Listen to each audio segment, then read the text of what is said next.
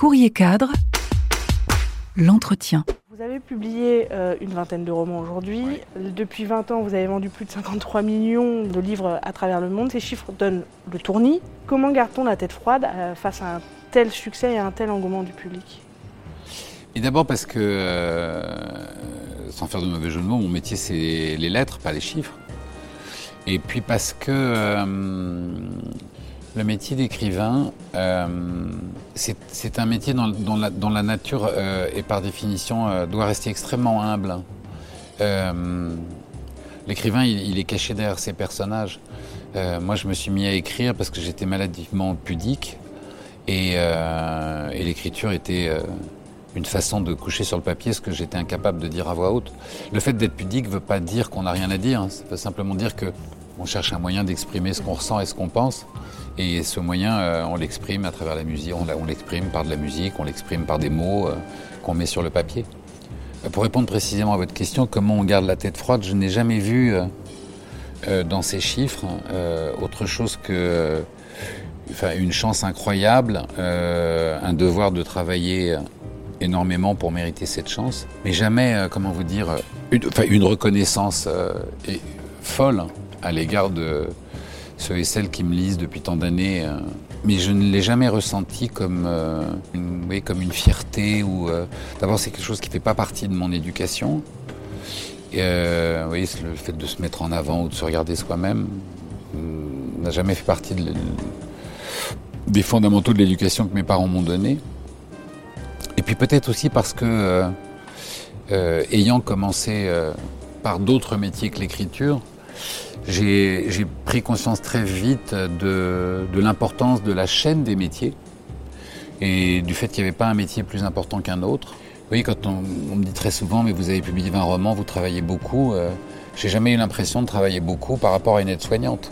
Justement, vous parlez d'être euh, pudique. Quand vous avez écrit euh, Et si c'était vrai, euh, vous ne pensiez pas forcément le publier et c'est votre sœur qui vous a poussé à, à- à l'envoyer à une maison d'édition. Quel fut le déclic à ce moment-là? Est-ce que écouter euh, vos proches, prendre en considération ce qui, ce qui vous dit, c'est extrêmement important et ça vous pousse à, à vous dépasser? Ah, Il y, y a- il y a plusieurs questions dans votre question. Ce qui m'a poussé à envoyer le manuscrit, c'était que ma sœur arrête de me, de me téléphoner tous les deux jours en me demandant si je l'avais envoyé à un éditeur. Je ne l'ai pas du tout envoyé euh, en me disant, bon, euh, je vais l'envoyer, il va être lui. Je l'ai envoyé en me disant qu'elle elle ne pourra plus m'appeler en me demandant si je l'ai envoyé, comme ça le problème sera réglé. Ça sera non, et puis, euh, on, passera à autre chose. Au, moment où je l'envoie, et surtout au moment où Bernard Fixot me rappelle pour me dire qu'il veut me publier, je ne me rends pas du tout compte de ce que je fais. À l'époque, je dirige un cabinet, enfin je co-dirige un cabinet d'architecture, et euh, comment vous dire, presque une forme d'insouciance. Je suis très content, mais je n'ai évidemment pas la moindre idée du fait que ça va changer le cours de ma vie. Euh, et, évidemment pas de, ce qui va se passer par la suite, du fait que Spielberg va acheter les droits, etc. etc. Et d'ailleurs, j'en prends conscience euh, de façon assez presque drôle, puisque la chance fait que euh, Spielberg tombe sur ce manuscrit à la foire de Francfort, il le publie, ça met le livre euh, dans une lumière euh, certaine. Je suis invité par Bernard Pivot à Bouillon de Culture, ce qui évidemment est assez marquant, enfin d'abord très impressionnant. Je me souviens d'une peur bleue sur le plateau, enfin j'étais terrorisé. sur ce plateau, je ne comprenais pas ce que je faisais là, je me sentais dans la peau d'un imposteur, enfin bon. Et le, lundi matin, j'arrive au bureau. Et euh, je prends l'ascenseur pour monter au bureau et, et je suis avec euh, deux, deux collègues de, de mon bureau qui sont deux contremaîtres et, et qui, me, voilà, et qui me disent bah, Tiens, on, vous a vu euh, chez Pivot vendredi, on va acheter le livre, on va le lire. Et, et là, au moment où ils me disent On va le lire, c'est là que la pudeur prend le dessus et qu'en sortant de l'ascenseur, je vais voir mes associés et que je leur dis Il faut que je m'en aille. C'est à ce moment-là que vous avez le déclic de vous dire il faut que je démissionne et que je m'adonne définitivement à l'écriture. C'est un petit peu plus. Oui, ah, en fait, c'est une démarche qui se fait en deux temps. D'abord, il y a une, espèce de terreur, de pudeur qui est des gens avec lesquels je travaille vont me lire, donc ils vont lire des choses finalement très intimes que j'ai mis dans ce livre, et donc je me dis mais je n'ai plus aucune crédibilité. Une fois qu'ils auront lu ce livre, c'est terminé. Je ne suis plus du tout crédible euh, dans mes fonctions. Euh, donc ça, c'est ce qui me pousse à... Et puis il y a un appel, hein, c'est que toute ma vie a été dirigée par euh, une certaine quête de la liberté. Et je, prends quand même conscience qu'en écrivant, euh, j'ai touché à une liberté dont je ne vais plus jamais pouvoir me passer. Vous parlez de crédibilité, mais euh, par rapport à vos, fonctions dans ce, cabinet euh, d'architecture, pourquoi vous vous sentiez plus crédible? Parce que vous, euh, ça, ça reste un roman. Imaginez que dans votre contexte professionnel, quelqu'un trouve dans votre tiroir une lettre d'amour que vous avez écrite à quelqu'un.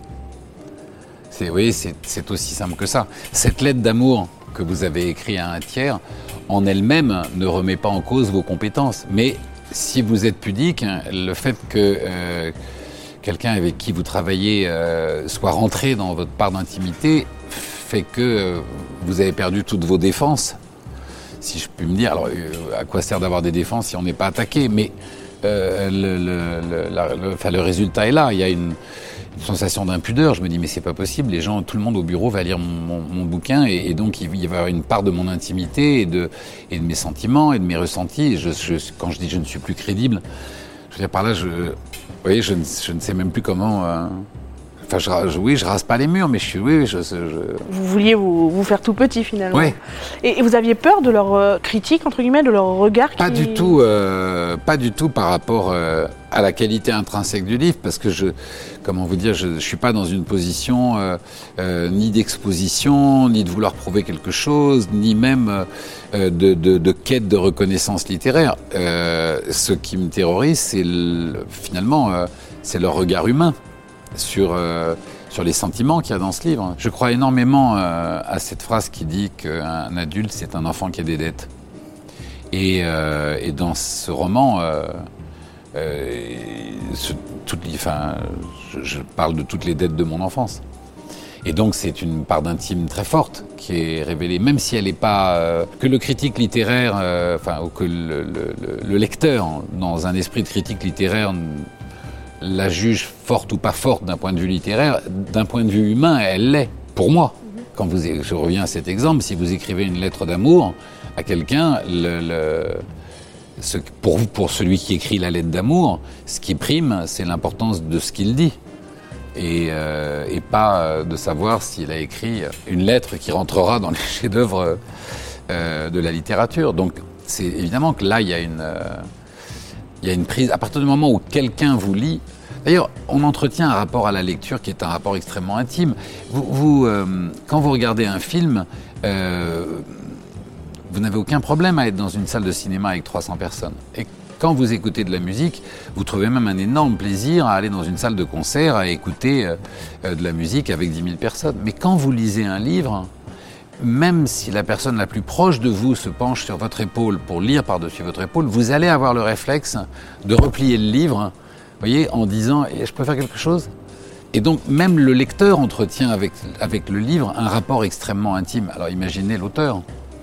Quand vous avez pris cette décision de, démissionner et de changer radicalement de, vie, au final, euh, est-ce que ça vous a effrayé sur le moment où il y avait l'adrénaline de- de tout ce qui se passait autour de Et si c'était vrai Il n'y avait pas l'adrénaline de ce qui se passait autour six. C'était vrai parce que euh, autant je n'avais pas été du tout préparé au, enfin, au succès du premier roman, autant tout le monde me préparait au fait que le deuxième ne pourrait pas marcher.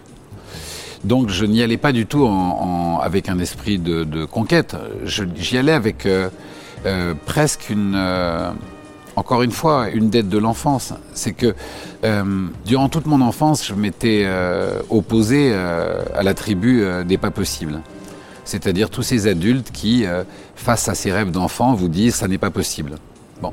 Et il m'arrive tout à coup de voir se réaliser un rêve que je n'avais même pas osé faire. Et donc, je me suis dit, mais si moi je, je ne prends pas le risque d'entreprendre ce rêve, je me le pardonnerai jamais. Je n'attaquais pas ce deuxième roman avec l'idée euh, euh, de m'ouvrir à une carrière. Ce roman, euh, le premier roman, m'avait apporté une liberté et m'avait ouvert la porte d'un territoire de liberté infinie. Et je m'étais dit, mais je ne peux pas rester en lisière de ce territoire et pas prendre le risque de le traverser. et de le parcourir. Même si je dois mourir de soif au milieu du, au milieu du désert. Il fallait que je, fasse ce voyage.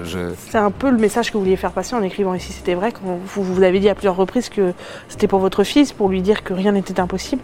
Est-ce que la ténacité et l'optimisme sont des qualités qui vous caractérisent aujourd'hui ou même à, l'époque? Je ne sais pas si elles me caractérisent, mais je sais que j'y suis très attaché. je sais que euh, ce sont, sinon des qualités, ce sont euh, des lumières qui ont toujours éclairé mon chemin. J'ai plusieurs fois dans ma vie euh, réorienté ma carrière. Et quand je, quand je regarde en arrière, je, me dis que j'étais complètement fou et inconscient. Mais, euh, mais cette folie ou, cette inconscience était quand même euh, structurée par effectivement un optimisme qui lui était probablement inconscient, mais surtout par une espèce de, d'ivresse et de, et de bonheur à l'idée de faire quelque chose. Et c'est ce qui vous a permis de surpasser les échecs, parce qu'on connaît très peu cette facette de vous de, mhm. d'entrepreneur. De, euh, vous avez euh, créé plusieurs entreprises, et dont une qui a fait faillite euh, mhm. quand vous étiez plus jeune. est-ce que cet optimisme et cette ténacité, c'est ce qui vous a permis de, surpasser ces, ces échecs Bien sûr. Bien sûr. Quand je me souviens, quand j'ai perdu mon entreprise, en huit jours, euh, vraiment dans un espace de temps enfin très court, euh, je suis passé euh, du statut de chef d'entreprise, où je, dirigeais une entreprise de high-tech, enfin à l'époque ce vocabulaire n'existait pas, c'était une, une, entreprise de, haute technologie, mais il y avait, il y avait une centaine de collaborateurs. Alors l'entreprise n'avait pas fait faillite, elle avait été reprise, enfin rachetée dans un raid par, par des financiers de l'époque. Donc, euh, les salariés n'étaient pas sur le carreau. Moi, j'étais sur le carreau. Et, euh, donc, je suis passé en huit jours du statut de chef d'entreprise euh, à poser des cloisons sur le chantier de l'Europark, sur un chantier d'Europark à Créteil. Donc, je suis passé du statut de chef de chef d'entreprise à ouvrier. Mais je travaillais, j'étais quand même très heureux. J'étais euh, fauché, j'étais ruiné, euh, euh, j'avais tout perdu. Je, je vivais euh, dans une chambre avec mon petit garçon au sixième étage sans ascenseur, sous les toits. Et très sincèrement, j'étais à un point où il fallait que je fasse attention à ce que je mange, tellement j'avais plus un rond. Mais probablement grâce aux six années que j'ai passées à la Croix-Rouge, je, je savais le matin en me levant que j'avais la chance d'être en vie et de pouvoir faire quelque chose. Est-ce que vous a permis de surpasser cette période difficile finalement? Oui, mais elle était difficile, mais elle était extrêmement constructrice. Et, euh, et surtout, euh, ce qui a toujours guidé ma, ma vie, euh, c'est les gens avec lesquels je, la faisais, cette vie. Et pendant cette période, les gens avec qui je travaillais sur les chantiers étaient des gens extraordinaires. C'est comme ça qu'est venue l'idée aussi de monter votre cabinet. Absolument, avec qui se sont, avec lesquels se sont noués euh, des amitiés, euh, euh, des respects mutuels profonds. Et, et, je dirais, le, le, alors il y avait une dureté physique, parce que bon, c'est physique de travailler sur un chantier. Évidemment qu'il y a une pénibilité physique que vous n'avez pas dans un bureau, enfin, en tout cas qui est très différente. Mais les rencontres avec les gens, l'envie de faire, la générosité, la, la, solidarité entre les gens, ça a été très constructeur et je garde de cette période euh, finalement un assez bon souvenir. Comment le passé, enfin, ces expériences? Impactent-ils euh, vos romans, votre façon de travailler et l'imagination et, votre écriture? Ça nourrit l'écriture plus que ça ne l'impacte. Euh, l'écriture, c'est un récit, et le récit se fait au travers d'un prisme, et le prisme, c'est celui des émotions dont la vie est faite. Euh, un roman se nourrit euh, des personnages. Euh, qui, portent et constituent l'histoire. Et le, rapport que j'entretiens avec ces personnages, ce sont des rapports qui sont empruntés à la vie. la question de l'écriture, telle que je la ressens, je pense qu'il y, y, a deux formes d'écriture. Il y a une écriture qui est tournée vers soi et il y a une écriture qui est tournée vers les autres. Et moi, j'appartiens à cette deuxième famille. Des écrivains qui n'écrivent pas sur eux, mais qui écrivent sur les autres. Et donc, toutes ces expériences de vie, de voyage, de rencontres, de métier, ont ouvert un, champ de la compréhension. Par exemple, les retournements de situation dans ma vie m'ont appris euh, à ne pas essayer de juger, mais à essayer de comprendre. C'est beaucoup plus enrichissant, humainement, d'essayer de comprendre que d'essayer de juger. J'ai beaucoup appris euh, d'un mot euh, qui peut paraître désuet et qui est un mot en fait très important, qui est le mot attention. L'attention qu'on porte aux autres. Et l'attention, elle n'est pas elle ne se limite pas du tout euh, simplement à l'écoute. Euh, elle, englobe le regard et la compréhension. Il y a une, très jolie phrase d'un poète qui disait Un être humain qui meurt, c'est une bibliothèque qui brûle. Et je crois que tous les gens qu'on rencontre dans votre vie sont porteurs d'une histoire. Et, euh, et, comprendre, décrypter et s'imprégner de cette histoire demande énormément d'attention. Et je dois dire que c'est une des plus belles saveurs de ce métier qui est d'avoir une forme de légitimité euh, à écouter les autres, à porter attention aux autres, euh, à s'intéresser à leur regard, à s'intéresser à ce que leur, personne raconte, et pas seulement leurs mots, ce que toute la personne raconte, leurs attitudes, leurs choix, et à essayer de comprendre. Et c'est vrai que cette gymnastique de l'esprit, d'avoir ce... C'est quelque chose que j'avais déjà depuis l'enfance, j'avais tout le temps besoin de comprendre. Alors il y avait des champs où ma compréhension était limitée par mon intelligence, enfin plutôt par les failles de mon intelligence. Par exemple, voyez, en maths, j'avais beaucoup de mal à comprendre et je pouvais y euh, je pouvais y mettre toute la bonne volonté du monde. J'étais face à un mur qui était le, voilà, le mur des limites. Mais dans les rapports humains, euh, et c'est là que l'écriture apporte euh, une liberté formidable dans les rapports humains, ça n'est qu'une question de volonté et de temps que l'on va consacrer à l'attention et à l'écoute qu'on porte aux autres. Quelles sont vos méthodes de travail concrètement? Est-ce que vous, vous faites des recherches en amont euh, quand vous écrivez des, livres euh, un peu sur les neurosciences euh, j'ai un peu, vous, avez, un peu exploré tout, type de, de, sujets et de, et de domaines. Est-ce que vous faites un travail très en amont de recherche? Est-ce que vous déléguez ces recherches ou c'est propre à vous-même et il faut que vous, entre guillemets, contrôliez tout pour l'écriture ensuite? Malheureusement, on ne peut pas déléguer ces recherches. Pourquoi? Parce que quand vous 9 choses sur 10 choses que vous avez trouvées euh, sont des choses que vous ne cherchiez pas. Et donc, si vous ne faites pas vous-même les recherches, vous n'allez pas les trouver, ces choses-là. Et euh, la recherche est une période euh, où vous cherchez quelque chose et tout ce que vous allez trouver que vous n'avez pas cherché va venir finalement enrichir, faire dévier, nourrir et probablement changer le cours de votre récit. Donc, vous ne pouvez pas les vous ne pouvez pas les déléguer. La recherche, alors il y a plusieurs types de recherche. Il y a une recherche sur les personnages, d'abord, parce que le, chose qui est très importante quand on écrit une histoire, c'est euh, que les personnages, il faut que les personnages de votre roman entrent dans votre vie. S'ils n'entrent pas dans la vie de l'auteur, il y a très peu de chances qu'ils entrent dans la vie du lecteur. Et, euh, et là, il n'y a pas, comment vous dire, il n'y a pas de paresse possible. Pour que le personnage entre dans votre vie, même si c'est un personnage de fiction, et si ce que je vous dis va vous paraître totalement euh, schizophrénique, euh, il faut que euh, vous rencontriez ce personnage comme vous rencontrez quelqu'un dans la vraie vie. Il faut parler avec lui, il faut l'écouter, il faut l'entendre, il faut l'aimer ou le détester. Il faut comprendre ses failles, il faut comprendre ses faiblesses, il faut lui donner énormément d'attention et il faut avoir toutes ces conversations qui s'étalent au fil du temps parce que quand vous rencontrez quelqu'un, vous ne connaissez pas cette personne au premier jour, et donc il faut passer euh, beaucoup de temps avec cette personne pour que vous finissiez par la connaître un peu. Il en va de même avec les personnages de roman. Il faut apprendre, euh, il y a énormément de choses euh, que je connais de mes personnages et qui ne sont pas nécessairement dans le roman, parce que ce que je sais n'est pas forcément relatif à l'histoire que je raconte, mais j'ai besoin de, connaître leur passé, leur vécu, leurs failles, leurs faiblesses, pour pouvoir les mettre en situation et les faire réagir avec leur propre identité. C'est la façon dont l'identité d'un personnage se forme.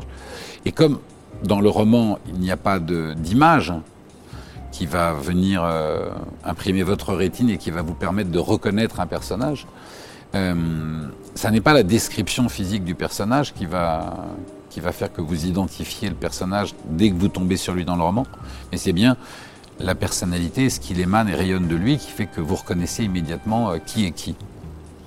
Donc ça, c'est la recherche sur les personnages.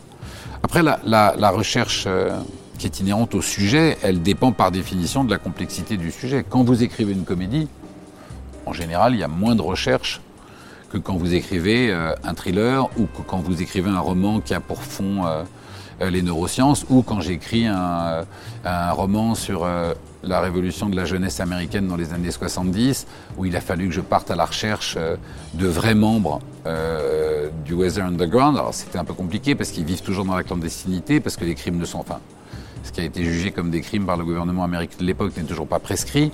Donc oui, il y a, selon, selon, le sujet du roman, par exemple dans mon dernier roman Ghost in Love, j'ai eu besoin de faire très peu de recherches parce que bon, j'ai fait des recherches sur le, sur le milieu des concertistes, sur le milieu des pianistes. Bon, j'ai fait un petit peu de recherche sur les funérariums parce qu'il y a une scène dans le funérarium. Mais il n'y avait pas de recherche. Euh, en revanche, quand j'ai écrit Le premier jour et la première nuit, qui met en scène un archéologue et un astrophysicien, euh, bah, euh, au bout de 50 pages, j'ai cru que j'allais devoir abandonner le roman parce que je me suis confronté à une situation qui, n'était, qui était pour le moins originale, c'est que le personnage de roman était dix fois plus intelligent que moi. Et ayant eu 4 ans physique au bac, je me suis dit, mais comment je vais m'en sortir avec un personnage astrophysicien? C'est impossible de le rendre crédible. J'ai eu la chance de rencontrer un astrophysicien qui travaillait sur le, euh, sur le site des hauts plateaux d'Atacama euh, au Chili, qui a eu une générosité folle et qui euh, a supporté mon ignorance et ma bêtise et qui a été d'une pédagogie formidable et qui a fini par me faire comprendre suffisamment de choses pour que je puisse lire, me documenter, me nourrir. Mais ça a été 18 mois de recherche pour me mettre au niveau de mon personnage. Et ça, du coup, comment vous surpassez ce type d'interrogation? Parce que vous êtes en train de m'expliquer que au bout de 50 pages, vous étiez quasiment prêt à abandonner le roman parce que vous n'étiez pas euh, en phase avec votre, personnage. Est-ce que là, il y a une part de chance parce que vous avez rencontré la personne qu'il fallait au, bon moment il y a toujours une part de chance, de hasard dans, ce, genre de cas ou, pas? On en revient quand même à, la notion d'optimisme. Vous voyez, je, vais prendre une image. Euh, quand vous écrivez, quand vous commencez un livre, vous êtes au pied d'une montagne et, euh, donc vous regardez le sommet et vous vous dites c'est quand même très haut. Alors, si vous restez immobile, euh, vous n'allez jamais grimper. Donc, euh, il y a un moment où l'optimisme vous pousse à mettre un coup de piolet à escalader la montagne. Et puis, il y a un moment, comme c'était le cas dans le cadre de ce roman, vous vous retrouvez euh, suspendu dans le vide à une certaine altitude. Et évidemment que chaque journée, vous vous dites, je ne vais pas y arriver, je vais dévisser. il y a une forme de ténacité qui fait que vous vous dites, mais de toute façon, qu'est-ce que je peux faire d'autre? Redescendre? Je ne peux pas redescendre. Donc il faut y aller.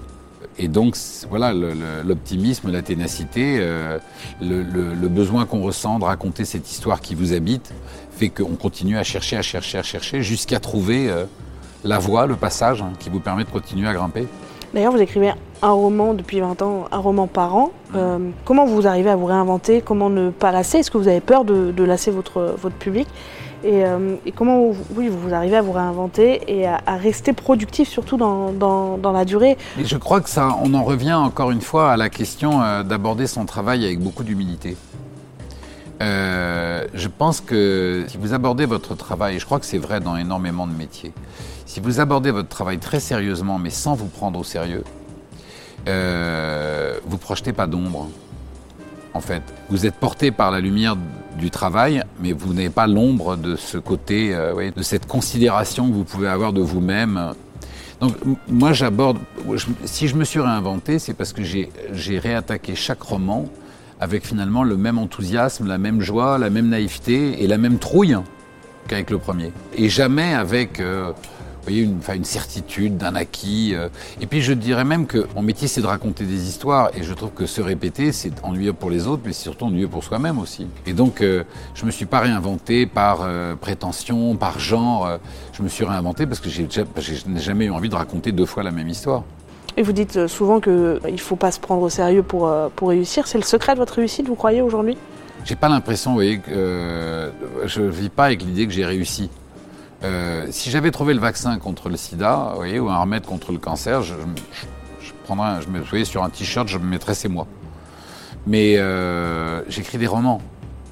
Donc euh, la réussite, c'est, comment vous dire, elle, elle est aussi simple que, que celle d'un...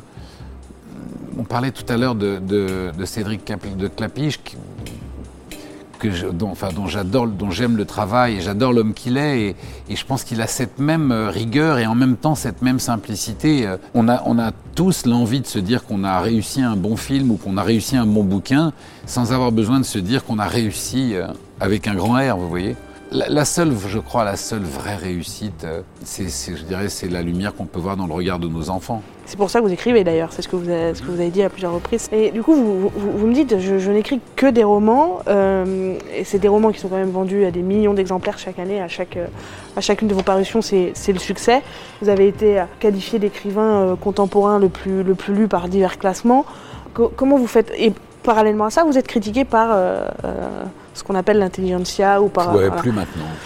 moi maintenant, vous pensez Plus maintenant. Et comment vous expliquez ce paradoxe C'est quelque chose dont on parle euh, à chaque fois, mais en fait, c'est quelque chose qui n'est plus. Euh, c'est quelque chose qui est plus du tout d'actuel. Depuis depuis euh, dix ans, c'est plus le cas. On, très souvent dans les interviews, on me dit parce que c'est c'est vrai qu'au début, si vous voulez, le, je pense que ça vient d'un malentendu. mon, mon premier roman a rencontré un succès public. Et puis le deuxième et le troisième. Bon, et donc les premières années de ma carrière, je dirais que le milieu littéraire, m'attaquait beaucoup parce que j'étais l'auteur le plus vendu en France et donc il y avait. En même temps, je vous dirais très franchement, cette critique, elle m'a rendu un énorme service.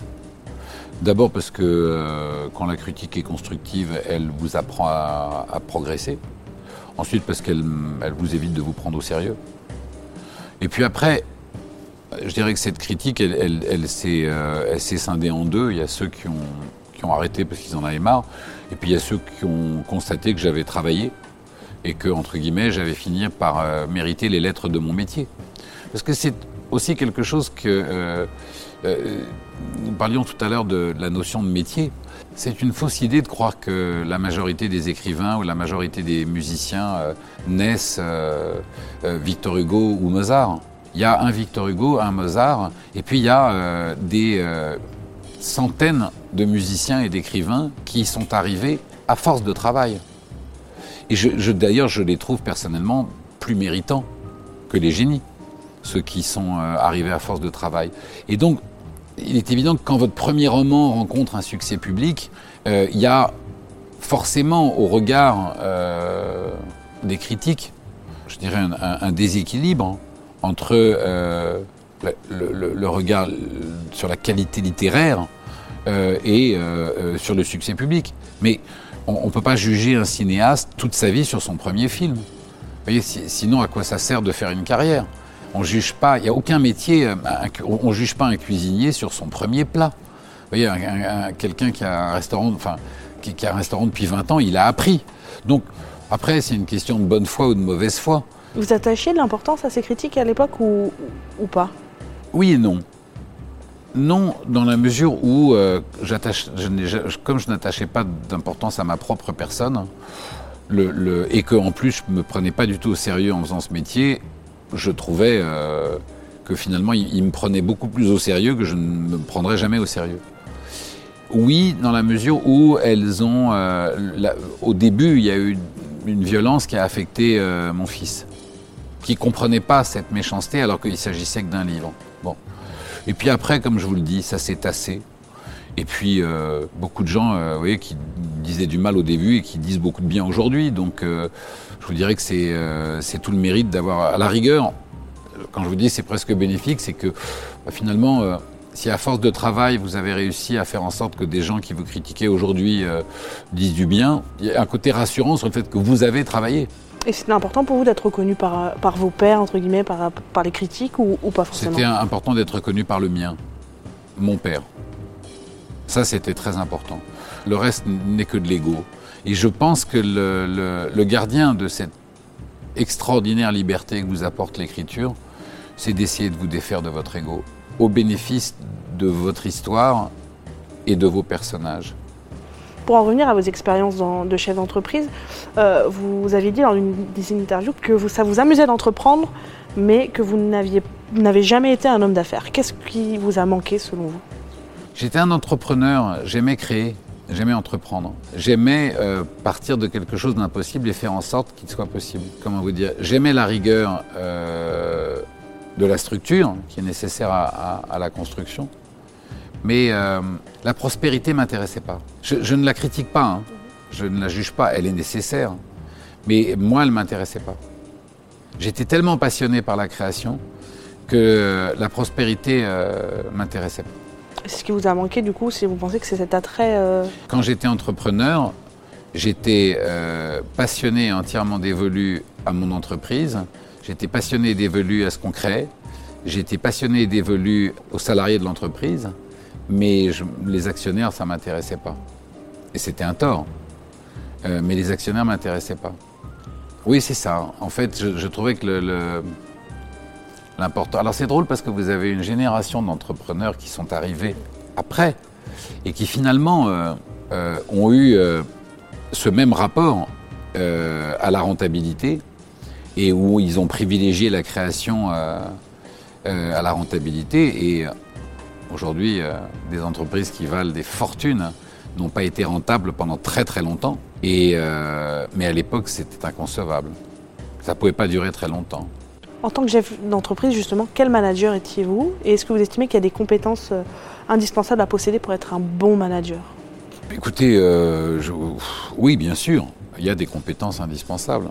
Je pense que l'humanité est la première. C'est extrêmement important. Ça englobe le fait d'avoir un, sens très développé de l'humanité est extrêmement important pour diriger une entreprise. Pourquoi? Parce qu'une entreprise, elle a une fonction... Euh, une entreprise, si ça s'appelle une société, ça n'est pas pour rien. D'abord parce que c'est un microcosme social qui représente une note sociale qu'il faut être capable de gérer, de faire vivre et d'animer. On, travaille avec des êtres humains, donc c'est quand même euh, dire une responsabilité très importante. Non mais c'est, on, l'oublie, mais c'est une responsabilité très importante. Vous voyez, quand... Euh, je veux pas rouvrir des plaies, mais euh, quand dans de grandes administrations, euh, on s'est pas rendu compte de cette importance-là, ça a conduit à des drames euh, humains conséquents. bonjour la Poste. Vous voyez, pour ne, pour ne parler que de ce cas-là. Donc il y a une responsabilité. Il ne faut pas oublier que quand on est chef d'entreprise, les, salariés qui travaillent dans votre entreprise, non seulement contribuent à la réussite de l'entreprise, mais ils vous confient une part extrêmement importante de leur vie et par conséquent de la vie de leur famille. Donc vous avez cette responsabilité euh, sociale qui est vraiment importante. La deuxième, c'est que euh, dans le monde d'aujourd'hui, l'entreprise en elle-même, par rapport à ce qu'elle fabrique et ce qu'elle produit, a une responsabilité sociale dans le monde. J'ai fait partie de l'époque des pionniers de la high-tech. Alors je dis ça euh, sans me la péter, mais, mais je veux dire, j'étais dans la Silicon Valley en 1980, donc ça fait de moi un dinosaure de la high-tech. Alors j'ai eu la, moi j'ai eu la chance de connaître Bill Gates quand il portait des costumes euh, avec les manches qui arrivaient jusqu'à la hauteur de ses doigts et, où il venait euh, présenter le mercredi Windows à tous les développeurs de la Silicon Valley qu'on était pour nous convaincre d'utiliser Windows et enfin qui était à l'époque Microsoft OS. Je suis fasciné aujourd'hui de voir dans l'univers de la high-tech à quel point des créateurs géniaux, brillants, intelligents et humainement épatants ne prennent pas du tout conscience des conséquences sociales de la collecte de données. Ils n'en voient pas la portée et les limites. Et donc ils ne se rendent pas compte des risques que leurs inventions euh, provoquent. Donc je vous dis ça pour vous dire que nous, on avait cette conscience-là. Quand on développait une technologie, euh, on avait cette conscience vraiment euh, immédiate hein, des implications de nos inventions dans, euh, je l'hypercroissance, euh, l'hystérie créatrice euh, de la technologie, je pense qu'il y a énormément aujourd'hui d'entrepreneurs, de jeunes entrepreneurs, qui ne se rendent pas compte quand vous créez une application euh, euh, dédiée à la jeunesse, par exemple, qui va être utilisée par la jeunesse, et que euh, cette application fait de la géolocalisation permanente et de la collecte de données sur les jeunes, sur leur goût, leur, leur centre d'intérêt, et qui, à force de prendre de la donnée, finit par définir de façon extrêmement précise leur profil politique, on se dit tout ça n'a pas d'importance jusqu'au jour où on découvre euh, le scandale Cambridge Analytica. Voyez? Tout le monde a cru pendant des années que Facebook était une plateforme de communication géniale, jusqu'à ce que la personnalité de Zuckerberg se révèle et qu'on se rend compte aujourd'hui de la toxicité de Facebook. Donc, la, deuxième, pour répondre à votre question, l'humanité de l'entrepreneur est extrêmement importante dans le fait qu'il doit toujours avoir à, l'esprit euh, une conscience euh, du rôle que sa société joue dans, dans la société. Et c'est valable pour la très grande entreprise comme pour le boulanger du village qui, parce qu'il a rouvert sa boulangerie, recrée un centre de vie dans un petit village. C'est l'une des fonctions de la société. Voilà pour moi les deux qualités. Après, je pense que la troisième qualité d'un créateur d'entreprise, c'est de ne jamais avoir peur, au contraire, d'aller chercher à s'entourer de gens qui sont plus intelligents que lui. Quel regard vous avez sur, euh, sur euh, votre rôle de manager à l'époque quand vous étiez chef d'entreprise? Est-ce que euh, vous avez un regard plutôt bienveillant ou vous dites j'aurais pu faire ça différemment? Bah, si j'avais fait, si j'avais fait mieux, je ne serais pas fait. Je me voyais, je n'aurais pas explosé en plein vol. Donc j'ai forcément raté un truc quelque part. Mais en tout cas, ce que j'ai raté, je l'ai raté sincèrement. C'est la seule bienveillance que je m'accorde. Je ne vais pas vous raconter que j'étais plus intelligent que je l'étais, parce que sinon je ne me serais pas planté. Mais euh, je sais que je n'ai jamais... Euh, toutes les erreurs que j'ai commises, et j'ai dû en commettre plein, je les ai commises avec beaucoup de sincérité. Enfin, pour moi, ça change tout. Dans les erreurs techniques que j'ai commises, euh, j'étais tellement passionné par le développement que j'ai trop souvent pensé au développement et pas assez souvent pensé au financement du développement ce qui aujourd'hui n'est plus vraiment un problème dans le modèle économique de financement des, grandes startups, mais à l'époque, c'était on, ne levait pas de l'argent comme on lève de l'argent aujourd'hui. Il n'y avait pas d'argent pour la technologie. Et donc, la trésorerie était un problème permanent. Mais j'avais cette. Quand je voyais qu'on était à six semaines d'arriver enfin à, faire un, algorithme, à une équation, à un coprocesseur, je ne je savais pas m'arrêter. Dans vos romans, les femmes ont une place prépondérante, sont bien souvent les héroïnes de vos, histoires. Vous avez euh, déclaré que vous avez beaucoup de mal à vivre dans cette société d'hommes, notamment en faisant référence à la classe politique. Euh, pour vous, la question de la parité, elle est importante. Et, euh, qu'est-ce que les chefs d'entreprise, les managers peuvent, peuvent-ils faire pour rééquilibrer la balance dans leurs équipes? Mais c'est un, comment vous dire, c'est je pense un, des plus grands, enfin c'est un des grands archaïsmes de, de l'humanité c'est la prise en otage de l'humanité par la société des hommes, qui ne se justifie nullement. C'est marrant parce que euh, Barack Obama a fait une déclaration assez, assez passionnante il y a quelques jours où il disait qu'il était convaincu que si euh, pendant les dix prochaines années les plus grands pays du monde étaient dirigés par des femmes, l'humanité ferait des progrès euh, plus conséquents qu'elle n'en a fait depuis des décennies. Et je le crois volontiers. Moi, il y a quelque chose qui, épidermiquement euh, m'est insupportable. Euh, quand vous voyez euh, ces tribunes politiques où vous ne voyez que des hommes blancs, c'est d'abord c'est insupportable. Deuxièmement, c'est illégitime. Et troisièmement, c'est même totalement contradictoire par rapport à la, à la, vocation de la politique qui est de représenter la population. C'est pas possible. La population n'est pas constituée vous voyez, euh, de mecs qui ont entre 40 et 60 ans, qui sont tous blancs euh, et habillés de la même façon. Ça n'est pas la population. Donc euh, il y a déjà, si vous voulez, un, délit démocratique. Donc c'est beaucoup plus complexe que la seule... Le, problème de la parité, c'est que toute application mécanique, par définition, provoque des erreurs. Comment vous Si, vous prenez à, à l'échelon d'un village, bon je prends un exemple idiot, mais je veux dire que si le toubib du village est un homme, vous n'allez pas demander à, l'infirmière de devenir toubib parce qu'il faut qu'on ait un, un toubib femme. Donc, il faut que les emplois soient occupés par des gens qui ont la compétence d'occuper cet emploi. Mais il faut aussi que la société euh, fasse en sorte que tous les talents soient reconnus. Je vais aller plus loin. On ne va pas me dire aujourd'hui que euh, sur les 400 millions euh, d'habitants aux États-Unis, ce qu'il y a de mieux pour 2020, si vous prenez 400 millions de gens, ce qu'il y a de mieux, c'est Joe Biden ou Donald Trump. Vous n'allez pas me dire que dans toute la population anglaise, ce qu'il y a de mieux pour que le peuple anglais choisisse, c'est Corbyn ou Johnson. Fait, quand même, franchement, c'est-à-dire que quand on en arrive à se dire que le choix, c'est Corbyn ou Johnson en Angleterre, on se dit mais donc ça veut dire quoi? Ça veut dire que le vrai problème, c'est pas celui de la parité, c'est celui du verrouillage, du verrouillage de la société qui empêche les vrais talents de se révéler. C'est-à-dire que des talents, qu'ils soient hommes, femmes, plus jeunes, moins jeunes, plus vieux, euh, euh, de religion, de couleur de peau différents ne vont pas accéder au poste où ils seraient de meilleures compétences parce qu'il y a une discrimination par rapport à un standard établi qui est le standard entre guillemets de, du quarantenaire ou du cinquantenaire de, l'homme blanc. Et, il est là le problème. Mais je pense que ça sera, comme je suis optimiste, je pense qu'après euh, la révolution après la révolution industrielle et la révolution technologique, ça sera la, prochaine très grande révolution. Vous estimez que ça a un peu évolué, ça, en entreprise ou pas forcément? Je, Très honnêtement, je ne vis pas assez proche de l'entreprise pour être capable de porter un jugement. Euh. Je, pense que le fait qu'on en parle prouve qu'il y a déjà une évolution dépenser. Parce que euh, même si en étant pessimiste, on en est encore trop dans le constat et pas assez dans l'application, c'est déjà euh, très important qu'on soit dans le constat parce que le constat va précéder de toute façon l'application. Mais je ne suis pas assez euh, au contact de la vie en entreprise pour pouvoir porter un jugement. Ça aussi, il faut faire attention. Aujourd'hui, tout le monde donne son avis sur tout et il faut un moment, il faut avoir le, le courage de dire je suis incompétent, j'en sais rien.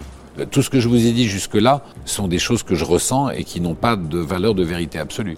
En tant qu'homme qui a 58 euh, ans aujourd'hui et qui a vu passer quelques générations, euh, quand je regarde à la télévision la représentation politique de nos démocraties, je suis obligé de faire le constat d'une aberration flagrante et de l'hyper-représentativité euh, euh, de gens qui ne sont pas représentatifs de la population. Ce qui est d'ailleurs probablement aussi une des raisons euh, de toutes ces frictions que l'on voit dans la société et de la montée des populismes, etc. etc.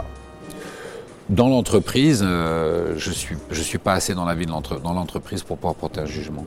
Vous l'avez dit à, à, ma entreprise, vous l'avez évoqué, vous êtes quelqu'un de très pudique et vous expliquez régulièrement que quand vous allez à la rencontre de vos lecteurs ou, que vous avez une interview programmée, vous avez le track. Oui, euh, alors je l'explique régulièrement pour une raison simple, c'est que c'est pour éviter des malentendus, parce qu'il m'est arrivé de recevoir des courriers après des signatures où euh, les dix premières personnes qui étaient dans la file euh, m'écrivaient en me disant, dis donc, on a attendu une heure et on trouvait que vous faisiez un peu la gueule. Et donc c'était pour dire, je fais pas du tout la gueule, c'est juste parce que j'ai le trac. Voilà. Est-ce que vous avez des astuces pour, euh, pour dépasser ce trac? Est-ce que vous faites du yoga? Est-ce que vous avez des, petites astuces qui vous sont propres pour... pour non, mais si vous en avez, je suis preneur. vous n'avez pas, de, vous pas un rituel avant les, les échéances importantes? Non, non. Non, j'ai pas trouvé de... Je sais que, par exemple, quand je fais des tournées, euh, je bois pas une goutte d'alcool, mais pas une goutte. J'en bois déjà très peu, enfin très rarement, mais je sais que, euh, voilà, j'en bois, je bois pas une goutte d'alcool. Il y, a, évidemment qu'il y, y, a un rapport entre l'hygiène de vie et euh, et, le stress ou le trac quand vous vous produisez en public. Vous avez toujours le même trac aujourd'hui ou, ou, ça, comme au premier jour? Ouais, en fait un peu plus à chaque fois. C'est un truc qui va plutôt en grandissant. Oui, parce que vous me disiez que vous étiez autant vous n'étiez pas du tout préparé au succès du premier roman, mais on vous avait préparé que le second ne pouvait pas marcher. Est-ce que ça vous a effrayé à l'époque? Est-ce que ça vous effraie toujours à chaque fois ou... Non, parce que ça c'est l'insouciance optimiste. C'est-à-dire que le, je suis très épicurien. Donc je sais que euh, je ne perdrai jamais ce que j'ai vécu. Donc chaque chose est un plus. Bon, bah, si un jour ça s'arrête, ça s'arrête. J'ai déjà vécu des trucs qui m'ont tellement rendu heureux que je ne vais pas me plaindre et je ne vais pas me victimiser voyez Donc, euh, évidemment. Et puis en même temps, euh, si on n'a pas la peur au ventre de se casser la figure, alors on n'a pas la sincérité, euh, justement, de se remettre en cause et d'y aller. toujours humble et, d'y aller sans se prendre au sérieux et non mais je, je, prenais l'exemple de la, de la montagne, l'alpiniste qui est sûr d'arriver en haut et qui a zéro risque, il s'ennuie sur la montagne. Il y a quand même, euh, la, prise de risque fait quand même partie des choses qui vous excitent et qui, vous voyez, qui vous donnent envie d'y aller. C'est, c'est le, fait de se renouveler euh, à chaque roman euh, et de recommencer à chaque roman, c'est pas par culpabilité judéo-chrétienne, c'est parce que dans le renouvellement, il y a une prise de risque énorme, mais qui crée toute l'excitation du projet. Oui, c'est ce que vous expliquez notamment quand vous avez écrit la dernière des Stanfield, où vous essayez un nouveau genre que vous vouliez depuis, euh, Absolument. depuis un moment, ce qui était le genre de la saga. exactement, et je me disais, je vais pas y arriver, je vais pas y arriver, mais bon. Et en même temps, euh, c'était absolument jouissif de, de, tout faire pour y arriver.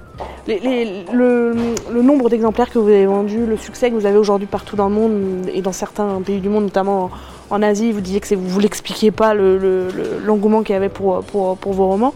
Euh, ça peut faire perdre la tête à un moment donné. Est-ce que c'est -ce vos proches qui vous... Vous avez toujours été dans cette personnalité, pardon, j'y arrivé, de rester humble et, et, de ne pas se prendre au sérieux ou il y a toujours quand même le fait d'avoir vos proches, vous, ça vous aide à vous canaliser ou, pas?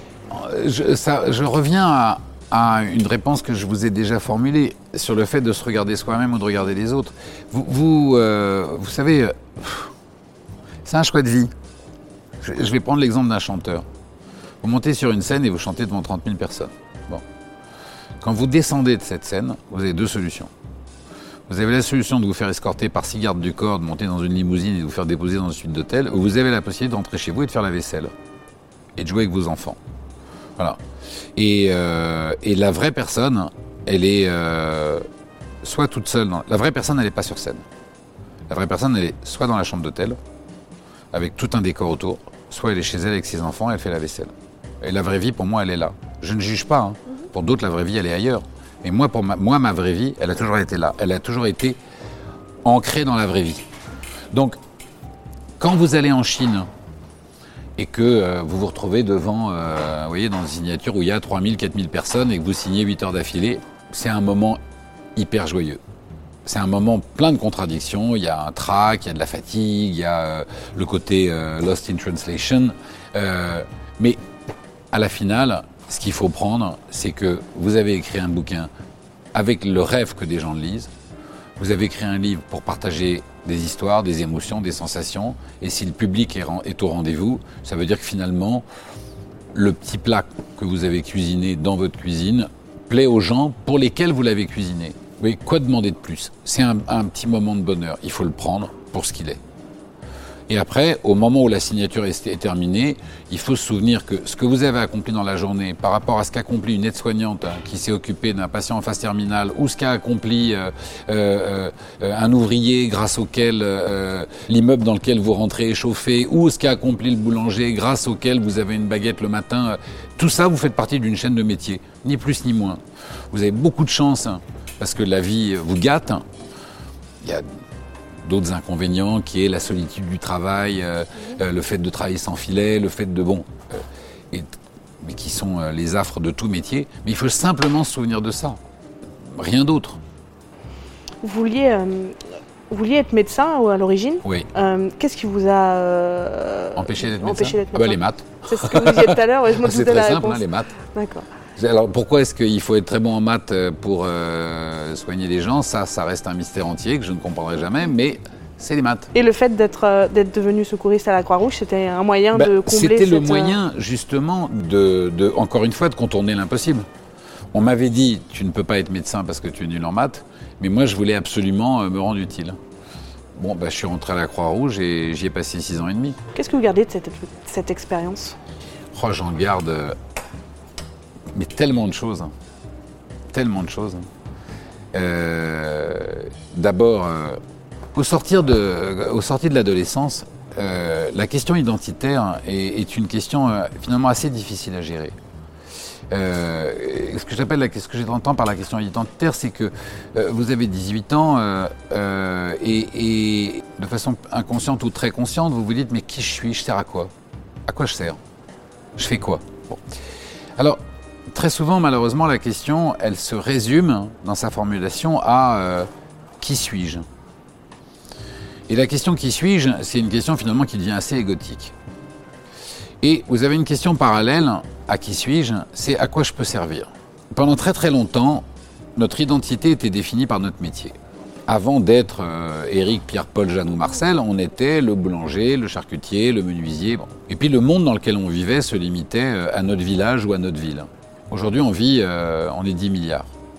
Et la question qui suis-je, elle est très très difficile à, appréhender.